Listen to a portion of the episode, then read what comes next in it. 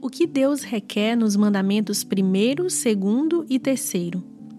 Primeiro, que conheçamos e confiemos em Deus como único Deus vivo e verdadeiro. Segundo, que evitemos toda idolatria e não cultuemos a Deus de modo impróprio. Terceiro, que tratemos o nome de Deus com temor e reverência, honrando também Sua palavra e Suas obras. Deuteronômio 6, do 13 ao 14 diz: Ao Senhor teu Deus temerás, a Ele servirás e por seu nome jurarás.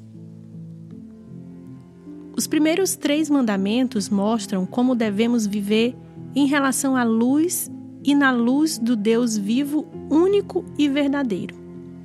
O primeiro mandamento nos diz que não podemos ter outros deuses senão Deus. Ele tem de ser objeto exclusivo de nossa adoração, objeto máximo de nosso amor e desejo. O segundo mandamento é similar e nos diz que não devemos adorar a Deus de acordo com o nosso próprio conceito de Deus, o que a Bíblia chama de idolatria. Devemos adorar a Deus de acordo com quem Ele é e não conforme aquilo que queremos que Ele seja. Noutras palavras, não adorem falsos deuses e não adore a Deus de modo falso. O terceiro mandamento é, na verdade, semelhante aos dois primeiros. Não podemos usar equivocadamente o nome de Deus ou tratá-lo mal, Sabemos que o nome de Deus descreve seu caráter, a essência de seu ser, razão pela qual ele diz a Moisés que seu nome é Eu Sou. Noutras palavras, Deus diz: Meu nome significa que sou autoexistente e eterno. Não tomar o nome de Deus em vão não significa simplesmente que existem certas palavras que possamos ou não dizer. Significa que, quando falamos de Deus, quer por palavras, quer por estilo de vida, temos de honrar plenamente e respeitar quem Ele é.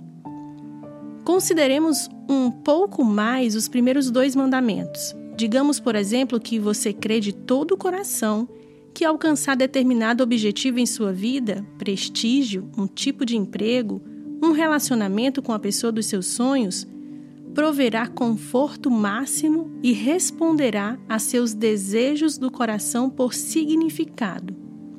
Cotidianamente, você olha para esse alvo a fim de lhe prover conforto mais profundo do que Deus. Isso implica quebrar o primeiro mandamento. Você fez de seu alvo um Deus.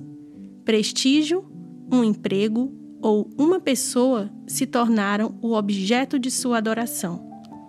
O aspecto negativo disso é que, quando cultuamos a Deus porque cremos que Ele tem de nos prover conforto, dando-nos o prestígio, o emprego ou o relacionamento que desejamos e procuramos, violamos os mandamentos.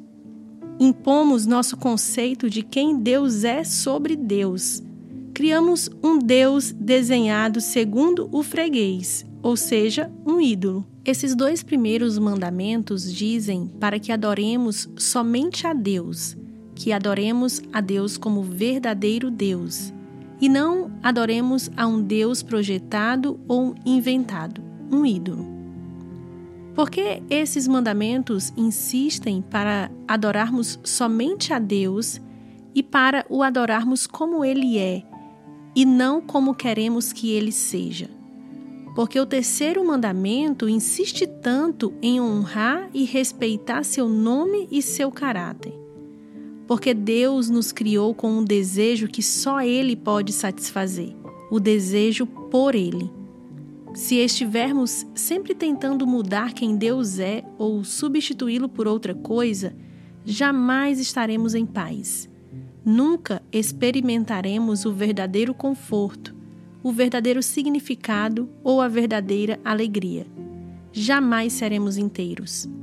Mas se Deus estiver no centro de nossas vidas, não outro Deus ou uma versão revisada de Deus, mas o Deus vivo e verdadeiro, estaremos verdadeiramente em paz.